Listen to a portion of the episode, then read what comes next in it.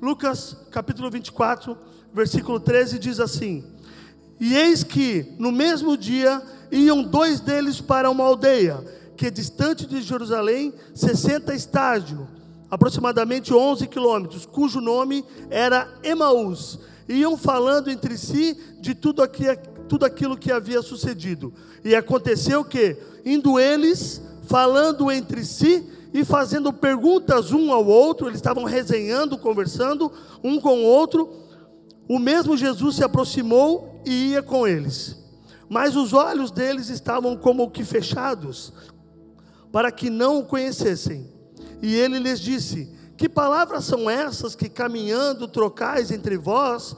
E por que estáis tristes?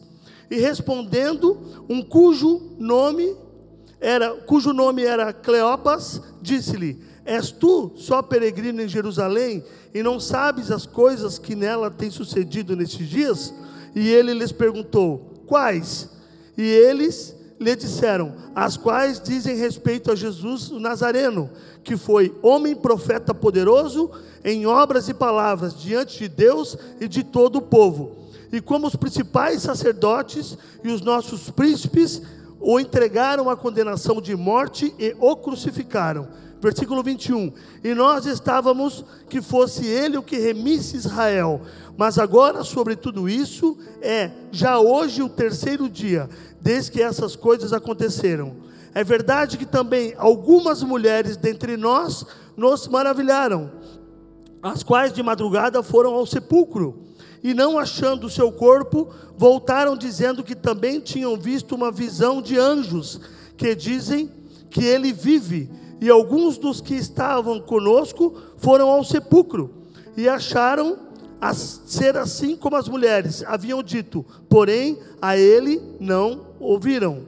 E ele lhes disse: Ó nécios e tardos de coração, para crer tudo que profetas disseram porventura não convinha que Cristo padecesse essas coisas entrasse na sua glória? E começando por Moisés e por todos os profetas, explicavam-lhes o que dele se achava em todas as escrituras. E chegaram à aldeia para que iam, e ele fez e ele fez com que ia para mais longe. E eles constrangeram, dizendo: Fica conosco, porque já é tarde e já declinou o dia e entrou para ficar com eles. Versículo 30. E aconteceu que, estando com eles à mesa, tomando pão, o abençoou e partiu, e lhe deu. Abriram-se-lhe os olhos. Abriram-se então, então os olhos e o conheceram, e ele desapareceu-lhe. Versículo 32.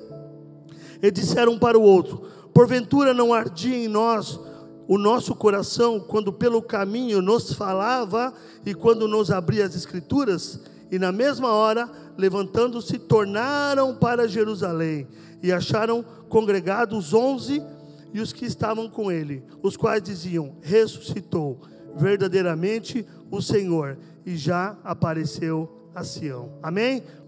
Irmãos, nós joinvilenses, nós catarinenses, nós brasileiros, temos é, muitas coisas que acontecem no nosso dia a dia. Mas eu quero falar especificamente para nós aqui de Joinville, né? A, a, o que tem acontecido aqui ao redor. Qual tem sido o assunto entre o nosso meio nos últimos dias? Qual tem sido o assunto que reverbera aqui no, nos últimos dias que aconteceu em Joinville? Tivemos aqui a visita do nosso presidente da República. Amém? Ele esteve aqui conosco, nosso presidente, fazendo uma, algumas visitas, passou um dia e meio, dois dias conosco. Foi algo que reverberou no nosso meio, amém? A visita do nosso presidente, amém? Todos, todos ficaram cientes acerca disso, amém? Outro fato que tem acontecido no nosso meio é a vacinação do Covid-19 para jovens abaixo de 20 anos. É algo que para nós está sendo um comentário geral, porque a vacinação aqui em Joinville está sendo de uma forma até muito rápida, comparado a vários estados aqui de Joinville. Amém? Outro fato que reverberou no nosso meio foram as Olimpíadas de Tóquio de 2020, que aconteceu agora em 2021, e algo que nos deixou muito contente para quem acompanhou as madrugadas foram as conquistas das modalidades estreantes, que foi o skate e o surf, onde nós tivemos algumas medalhas de ouro, prata e bronze entre masculino e feminino, é algo que deixou muito, deixou a gente muito feliz a nível nacional, né? Muito, muito, muito, satisfe muito satisfeitos. E ao mesmo tempo, o vôlei de praia nos decepcionou, porque em todas as edições onde existe vôlei de praia, nós não ganhamos nenhuma medalha, nem de prata, nem de ouro, nem de bronze. Então, essa foi uma decepção geral para nós. Amém? Então, esses são alguns dos assuntos que eu, que eu separei para fazer um comentário com vocês que nós ouvimos nas ruas. Talvez você ouça no seu trabalho, na sua escola, no seu dia a dia, esses tipos de assuntos. Amém? Que foram, foram assuntos dos últimos dias. Nós lemos aqui em Lucas 24, no capítulo 13, a história relata que dois homens, dois discípulos, estavam caminhando para Emaús, uma aldeia chamada Emaús. Eles estavam vindo de Jerusalém e eles estavam comentando algo entre eles que foi extremamente impactante para eles, que aconteceu em Jerusalém. Então, é, nós, eu acredito que aquela última semana de Jerusalém, antes da morte, crucificação de Jesus Cristo, foi uma semana extremamente dolorosa e frustrante para eles. Né? Ali a passagem cita que Cleopas e mais uma pessoa, né? alguns estudiosos dizem que poderia ter sido a esposa dele até, ou um amigo, outro discípulo, ou a esposa dele, é, estavam caminhando, retornando de Jerusalém. Cleopas e essa outra pessoa faziam parte daqueles 70 discípulos que deixaram Jesus num certo momento, é, durante, durante a, a, a, a caminhada de Jesus Cristo. Então, mas nesse momento, essa passagem fala dessas duas pessoas. E a história nos conta que, em um determinado momento, um estrangeiro, um estranho para eles, chega até eles e imediatamente entra no assunto. Né? Nós sabemos que foi Jesus, nós lemos que foi Jesus. Mas imaginem, os dois conversando, tristes, reverberando ali tudo o que aconteceu, detalhes do que um viu, detalhes do que o outro viu, e de repente aparece uma pessoa do nada, não pede licença, e ele entra na conversa. E, e, e, ele faz a seguinte pergunta, Lucas 24, 17. E ele lhes disse: Que palavras são essas que caminhando trocais entre vós? E por que estáis, estáis tristes? Qual era o assunto desses dois moços a caminho de Emaús? Eles estavam digerindo ainda a experiência de terem perdido por morte de, de cruz, é, por uma armação dos fariseus, nas mãos do romano, perdido a, a, a convivência, perdido Jesus Cristo pela morte, pelo, pelo, pelo sacrifício dele, por pecados que ele não cometeu, por crimes que ele não cometeu, e nós cremos que isso deve ter mexido muito com eles, porque num primeiro momento, quando eles souberam que Jesus ele, ele apareceria para o povo judeu, ele seria o libertador deles das mãos dos romanos, amém? Porém, eles esperavam alguém com mãos de ferro que, na violência, fosse libertar o povo da mão dos, dos romanos. E na verdade não foi aquilo que eles viram. Eles viram um Jesus de amor, um Deus que ensina que, mesmo se você for humilhado, você deve pedir perdão, você deve reconhecer. Se alguém te bater uma face, você deve, dar outra face. Se alguém te fizer alguma coisa, você deve perdoar. Se ela tornar a fazer, você deve perdoar novamente. E se ela tornar a fazer, você deve perdoar novamente. Quantas vezes? 70 vezes 7 se for necessário. Então, esse foi o Cristo que eles conheceram. Esse foi o libertador que eles conheceram. Então, eles criaram uma expectativa sobre Jesus e, na verdade, eles conheceram alguém completamente diferente. E eu creio que eles estavam naquela caminhada e eles falaram um para os outros: e agora? Nós estávamos caminhando com Jesus, mesmo que distante, não junto com os doze, mas fazendo parte dos setenta e, e de certa forma trabalhando também no ministério, e agora tiraram Jesus do nosso meio. O que nós vamos fazer agora? Quando alguém tem a experiência de se relacionar verdadeiramente com Cristo e conhecer o evangelho verdadeiro do reino, nós, irmãos, aqui na morada, nós costumamos dizer que a pessoa, quando tem essa experiência com Cristo, ela não serve para mais nada. Essa pessoa, ela fica estragada por dentro. Nós falamos isso, né? Os líderes aqui que o digam. Quando nós somos impactados com com o amor de Deus, quando nós somos impactados com o Evangelho da graça, o Evangelho do Reino, entendemos essa diferença, que ao mesmo tempo elas se completam, nós queremos viver somente para isso. E nós entendemos que nós não prestamos para mais nada, e nós não conseguimos mais recuar na nossa vida cristã depois de uma revelação tão grande como essa. Há um ditado que diz que nós somos os resultados das nossas escolhas. E quando nós conhecemos a palavra de Deus, nós entendemos que esse ditado ele não é real para nós, porque a grande verdade é que nós somos resultados das escolhas de Deus. Porque nós vemos em João 15,16, ele nos dizendo que não, não fomos nós que escolhemos, não me escolhestes vós a mim, mas eu vos escolhi a vós, e vos nomeei, para que vades e dei fruto, e o vosso fruto permaneça, a fim de tudo quanto em meu nome pedirdes ao Pai, eu vou-lo conceda. Então, talvez você fez escolhas no passado da sua vida que te conduziram até então naquele momento. Mas quando você teve um encontro com Deus, você começa a entender que foi Ele que te escolheu primeiro, para que você se tornasse um discípulo dele. Amém? Que você se tornasse alguém que teve uma mudança de mente, uma metanoia, e a partir desse momento você começasse a viver os planos e os propósitos de Deus para a sua vida. Efésios 1,4 diz: Como também nos elegeu nele antes da fundação do mundo, para que fôssemos santos e irrepreensíveis diante dele em amor. Então, esse primeiro ponto que eu, que eu estou comentando com vocês é um alerta para nós, para o que é que nós temos ouvido? Para onde os nossos ouvidos estão inclinados? Para quem os nossos ouvidos estão abertos?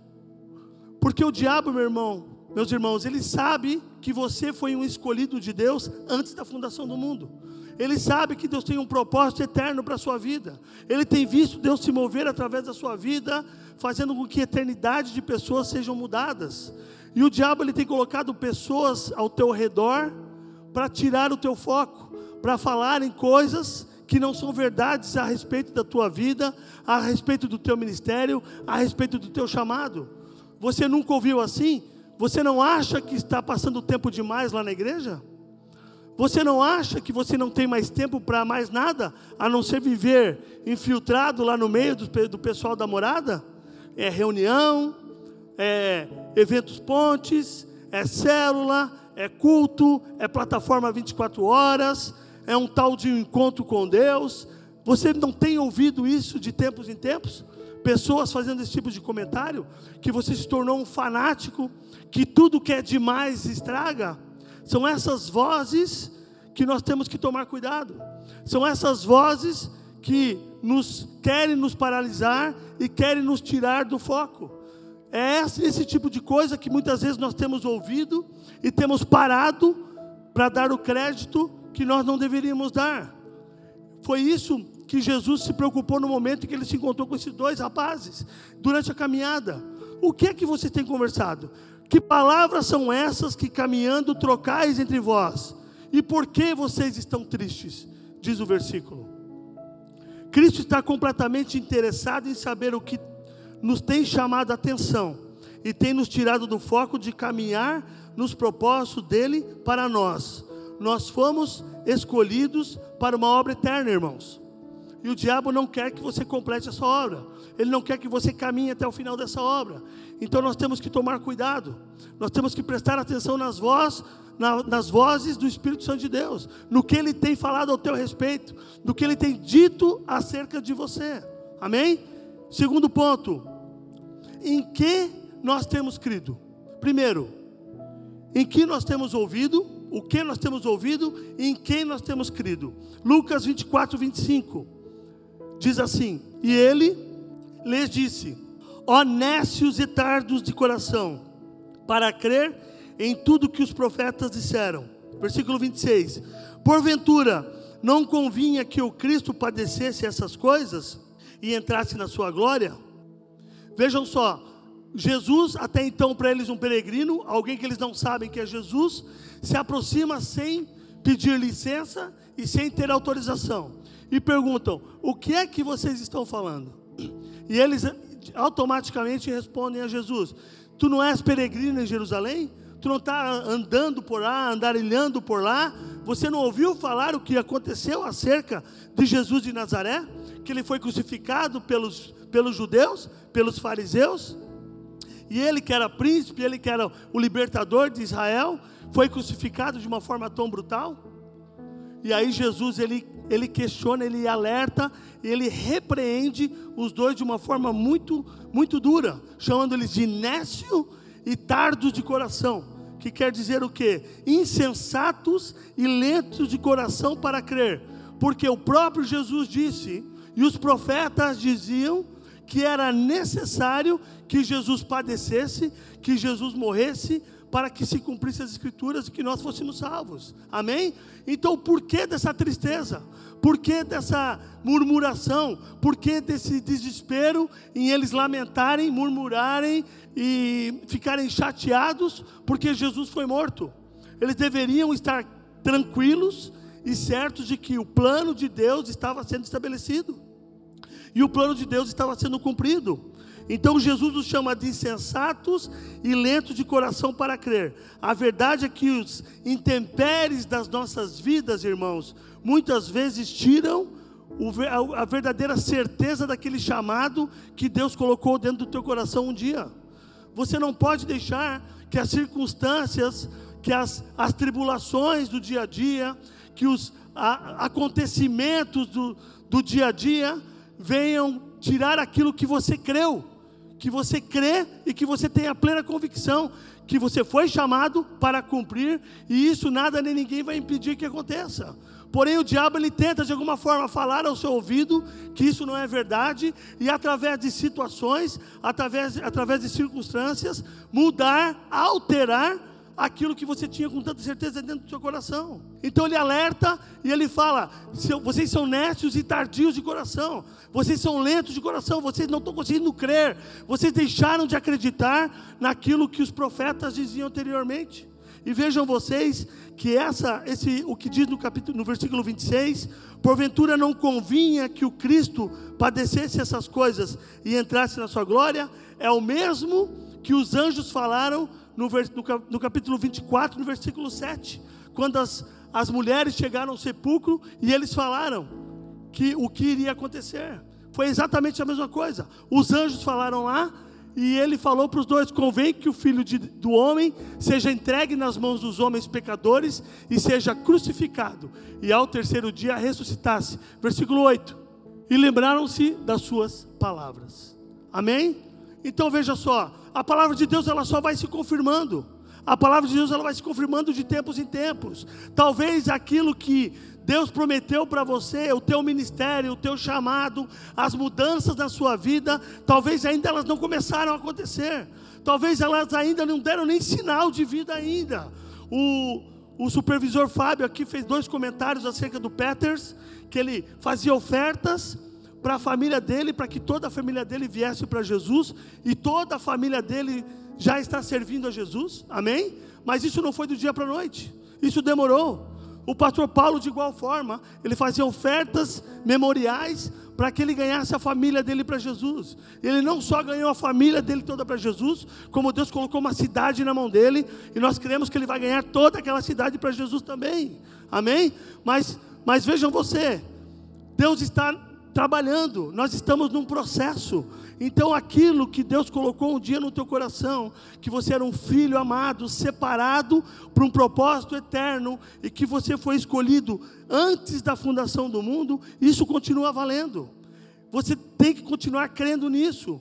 Não é porque as coisas às vezes vão de, de contra essa promessa que o plano de Deus mudou para a sua vida. Não mudou. Deus é fiel, Ele é zeloso com Sua palavra, Ele é fiel e zeloso com, com aquilo que Ele promete para nós, irmãos, com as Suas promessas.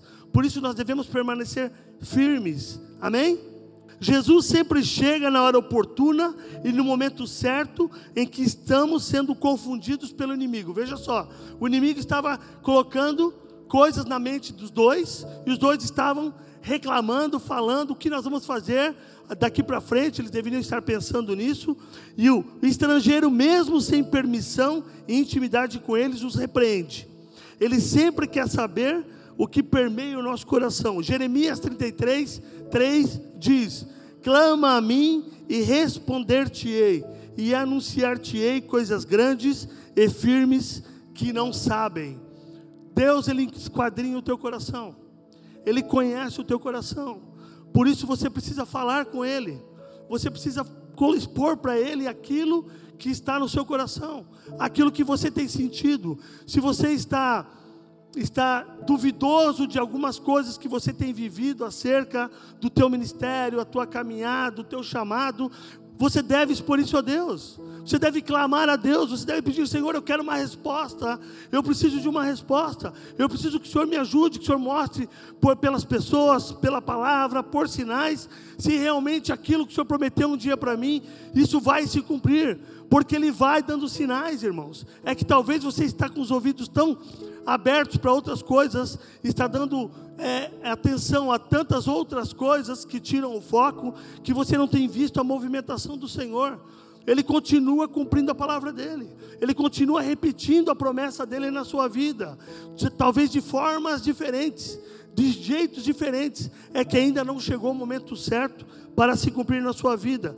Ele quer saber sobre seus sentimentos, suas dores, anseios, suas dúvidas. 1 Pedro 5,7, ele diz: lançando sobre ele toda a vossa ansiedade, porque ele tem cuidado de vós, está muito presente, disponível com os ouvidos abertos para nós. Nós entendemos que nós não devemos andar ansiosos por coisas, coisa alguma, amém? Mas é uma natureza humana, nós queremos que as coisas se resolvam. E isso nos traz ansiedade muitas vezes.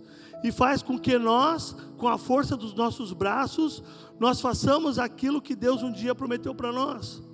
Lembra de Abraão? Com a força do braço dele, ele e Sara tentaram dar uma ajudinha para Deus e criaram um problema que, que, que, que existe até hoje no nosso meio: briga, luta de duas nações. Nós não devemos estar preocupados e ansiosos com coisa alguma. Por isso que nós devemos lançar ao Senhor todas as nossas ansiedades. Eles deveriam, eu creio que naquele momento eles deveriam estar jubilosos, mesmo que depois de haverem perdido a comunhão, com Jesus, porque ele foi morto, mas saber que ele foi morto com um propósito eterno e que ele foi morto para um propósito para que toda a população fosse salva e que ele foi morto, que era necessário, porque já havia sido premeditado isso, ele já tinha dito isso, as escrituras diziam isso, os profetas diziam isso, mas mesmo assim eles estavam murmurando. Então, irmãos, o que é que Deus tem falado contigo? O que é que Deus tem lançado no teu coração? O que é que Ele tem lançado para você como, como promessas da vida dele? As promessas dele não, não, é, elas não vão deixar de se cumprir nas nossas vidas. O problema é que nós muitas vezes colocamos em xeque a palavra de Deus. E lembre-se que toda vez que nós colocamos em xeque a palavra de Deus, nós, nós, nós é, fazemos, nós, nós realizamos né, o mesmo pecado que Adão fez. O pecado da incredulidade. Ele preferiu acreditar no que a serpente falou, o que o diabo falou através da serpente, do que o Deus falou diretamente para eles. Então nós não devemos nunca nos preocupar com o que está acontecendo ao nosso redor e, e continuarmos com os olhos fitos e fixados em Jesus Cristo. Amém? E nas suas promessas. Quando estamos atentos à voz do Espírito Santo de Deus, ele sempre nos adverte das astutas ciladas do diabo, que insiste em querer colocar dúvidas em nossa mente e nos tirar do foco do propósito de Deus. E quando nós vemos, enxergamos e analisamos isso, nós damos a liberdade para o Espírito Santo de Deus nos trazer novamente para a rota, novamente por propósito de Deus e deixamos ser usados por Deus da forma como realmente Ele espera que sejamos usados. Amém, irmãos? Então, o primeiro ponto é o que nós temos ouvido. O segundo ponto, em que nós temos verdadeiramente crido.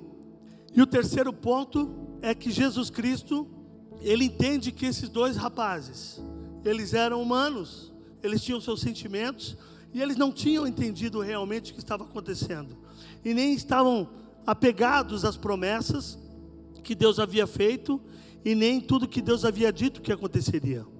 E eu vejo que ele quis ali restaurar também a certeza do chamado deles para Deus.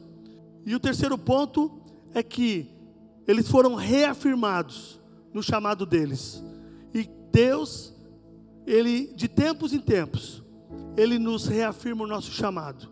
De tempos em tempos, ele ele tenta nos mostrar que tudo aquilo que ele prometeu continua valendo, ainda é real, mas nós estamos num processo né? Como bem nos ensinou o pastor Marco em algumas pregações atrás, nós estamos num processo. Lembra da lagarta?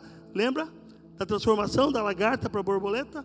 É esse processo que nós estamos passando. Mas durante o processo muitas coisas acontecem. E em Lucas 24, o versículo 29 que nós lemos, diz o seguinte: E eles os constrangeram dizendo: Fica conosco, porque já é tarde e já declinou o dia e entrou para ficar com eles. Versículo 30. E aconteceu que, estando com eles à mesa, tomando o pão, o abençoou e partiu e lhe o deu. Jesus relembra aos discípulos, a esses dois, com relação ao chamado deles. Mesmo eles tendo recuado no primeiro momento lá, junto com os 70, que está em João 6, 66 nós vemos que algumas coisas acontecem nesse versículo. Então, eles estão caminhando sozinhos, Jesus chega até eles como um peregrino, eles não enxergam, os olhos deles estão fechados. Jesus interfere no papo, pergunta o que, que eles estão ouvindo, o que eles andaram ouvindo e sobre o que, que eles estão falando.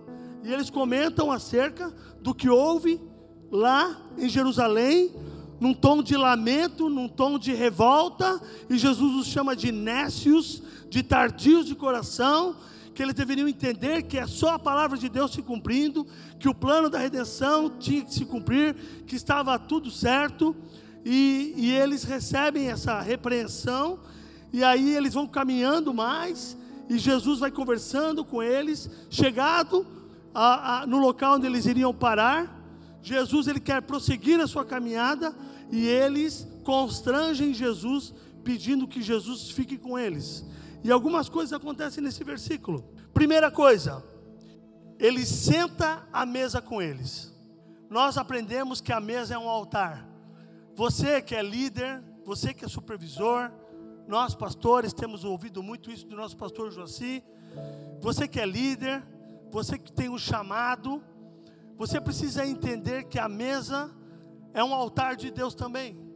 Que a mesa é um local estratégico, irmãos, para que laços aconteçam, para que a unidade de Cristo aconteça entre os irmãos, em que nós possamos ter, que, onde nós temos intimidade com as pessoas, onde portas espirituais se abrem quando nós comemos junto à mesa, quando nós sentamos junto à mesa. E a palavra de Deus diz que primeiro, ele senta à mesa. E aí nós vamos para Apocalipse, capítulo 3, versículo 20, que Deus, que Jesus ele diz assim: Eis que estou à porta e bato. Se alguém ouvir a minha voz e abrir a porta, entrarei até ele, e com ele cearei na mesa, e ele comigo. Amém? Então preste atenção. Cristo está à porta, batendo a todo tempo, querendo ter comunhão contigo, querendo renovar aliança contigo, querendo ter comunhão diária, intimidade contigo em todo o tempo. Eles abriram a porta, eles convidaram Jesus para estar com ele, e eles os constrangeram dizendo: Fica conosco, porque já é tarde. Fica conosco, Senhor. Eles abriram a porta para que o Senhor entrasse e tivesse uma comunhão com eles. E foi o que aconteceu. Ele entra, senta à mesa e tem comunhão com eles. Segundo ponto, partilha o pão. Partilha o pão, ceia do Senhor, aliança. Só só participa da ceia aqueles que são filhos de Deus. Só participam da ceia aqueles que têm uma aliança com o Senhor. Amém? Então o que acontece? Jesus senta à mesa com eles e partilha o pão. Lucas 22, 19 diz: E tomando o pão e havendo dado graças, partiu e deu-lhe, dizendo: Isto é meu corpo, que por vós é dado. Fazei isto em memória de mim. Eles mostram para os discípulos que o que aconteceu na cruz do Calvário era necessário, foi premeditado, ele fez antes com os discípulos e estava fazendo novamente com eles, trazendo paz ao coração deles, trazendo paz, fica tranquilo. Essa, e essa passagem de Lucas é aquela passagem da ceia, onde Jesus está sentado com os doze, ceando, ele partilha o pão. Em terceiro ponto, o ensino. Então Cristo ele entra na casa, eles abrem a porta, Cristo entra, senta à mesa com eles, no altar, partilha o pão, ceia com eles, mas também ensina-os.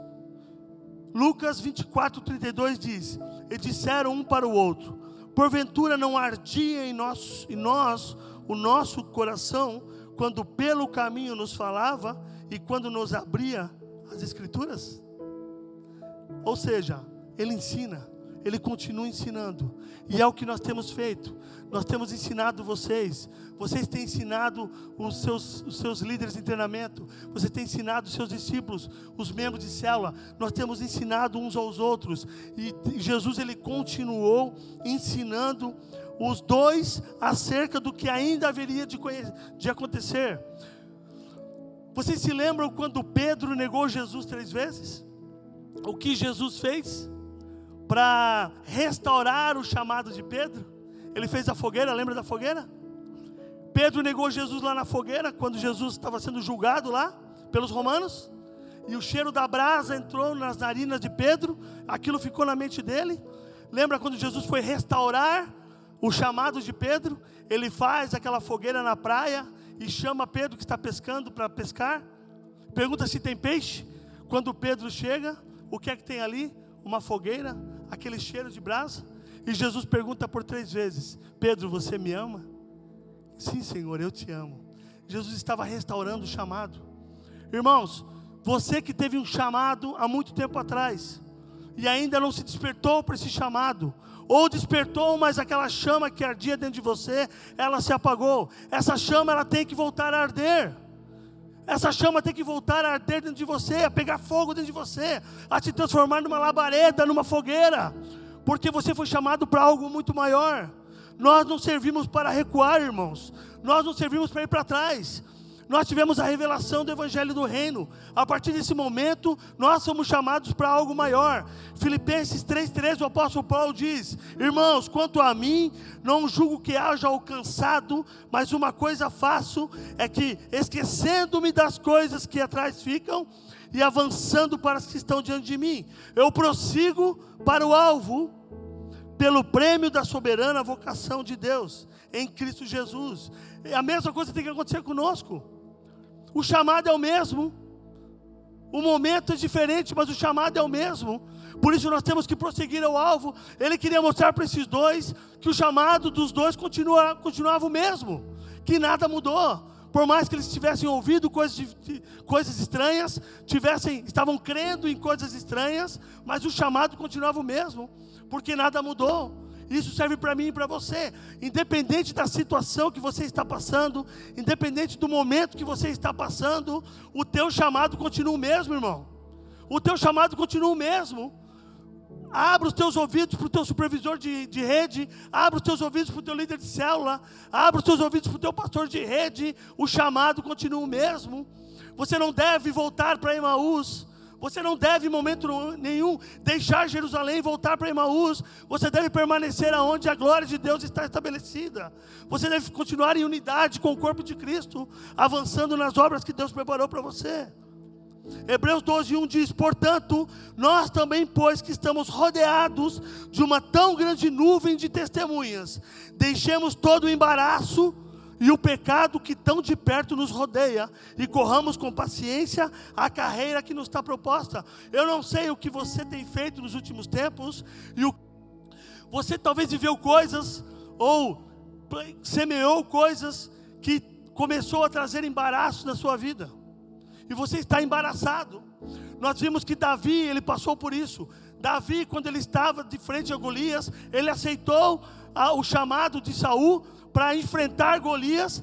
A palavra de Deus diz em 1 Samuel 17:39 que ele se vestiu da, da armadura de, de Saul mas ela era muito pesada, ela era muito, é, ela era muito grande, não servia para ele. Ele não era um homem de guerra, ele não tinha destreza para usar aquilo. E a palavra de Deus diz assim: cingiu Davi a espada de Saul sobre a roupa. Davi tentou andar, mas porque nunca tivera aquela experiência, disse Saul, disse a Saul: Não posso andar com isto, porque não estou treinado. E Davi se desembaraçou dela diz a versão da Bíblia de Jerusalém. Ele se desembaraçou, ele estava embaraçado, ele estava preso àquelas armadilhas, ele não tinha mobilidade. Talvez você fez alianças, você fez é, algumas coisas que te prenderam, estão te deixando paralisado no mundo espiritual. Você precisa se despertar para isso. Você precisa rejeitar, renegar essas coisas que você andou ouvindo, começou a crer que não são verdades, que te embaraçaram e agora prosseguir para o alvo, voltar para Jerusalém, voltar para aquilo que Deus te chamou. Amém, irmãos? Nós temos que entender, irmãos, que nós não fomos chamados nem para recuar e nem para dividir. Nós fomos chamados para avançar e multiplicar. Amém? Nós estamos num projeto maravilhoso lá em Garuva. Estamos fazendo agora o nosso, nosso centro de encontro com Deus, onde nós teremos os nossos próprios encontros, feitos na nossa própria sede. Um, uma, uma, algo muito grandioso para nós, tão jovens, ministerialmente falando. Temos seis anos de morada. Um projeto audacioso mas nós enxergamos isso como uma promessa de Deus para as nossas vidas. E nós estamos avançando. E nós vamos multiplicar igrejas. Nós vamos multiplicar células. Nós vamos multiplicar cidades. Estamos indo aqui a São José dos Pinhais. Pastor Maico e pastor Andresa têm ido constantemente para lá. Estão fazendo maturidade já com a turma lá. Eles estão vindo em encontro com Deus. Nós estamos ampliando as estacas, irmãos.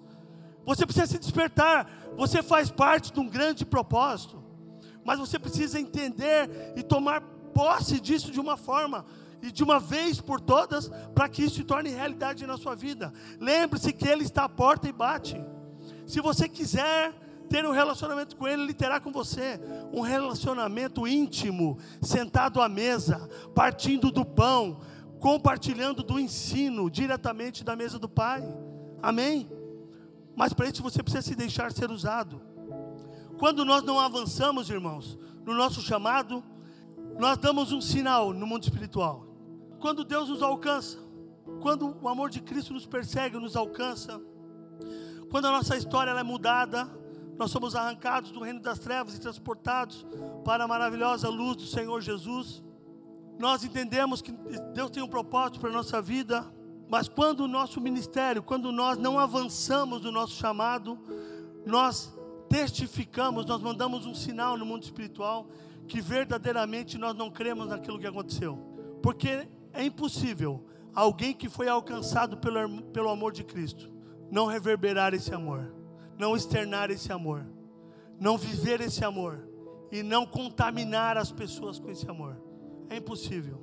1 Coríntios 12, 7 diz: Mas a manifestação do Espírito é dada a cada um para o que for útil Espírito quer dizer o que? Ruar, sopro, movimento, obras. O Espírito Santo de Deus está dentro de você. Um novo Espírito entrou em você. O Espírito Santo de Deus. E Deus ele quer se mover através de você. Ele é Espírito, ele precisa de um corpo. E ele escolheu o seu corpo, como eu disse no começo. Eu li aqueles versículos. Antes da fundação do mundo, você já foi escolhido para ser alguém que manifestaria as obras do Senhor aqui na terra. E o que você tem feito com isso que Deus já fez na sua vida? Você está enterrando esse talento? Você está pensando em voltar para Emaús? Você está continuando essa trajetória para Emaús? Lucas 24, 33 diz: E na mesma hora que eles ouviram aquilo, eles se levantaram e voltaram para Jerusalém. Eles entenderam, irmãos. Então eu não sei que momento você está vivendo até hoje. Eu não sei em que momento você paralisou o teu chamado ou aquela chama que ardia dentro de você. Ela, ela, ela começou a se apagar. Mas eu quero te dizer uma coisa. O peregrino hoje ele passa por aqui. E ele te pergunta: o que você tem ouvido? Em quem você tem crido? Você esqueceu do teu ministério? Você esqueceu do teu chamado?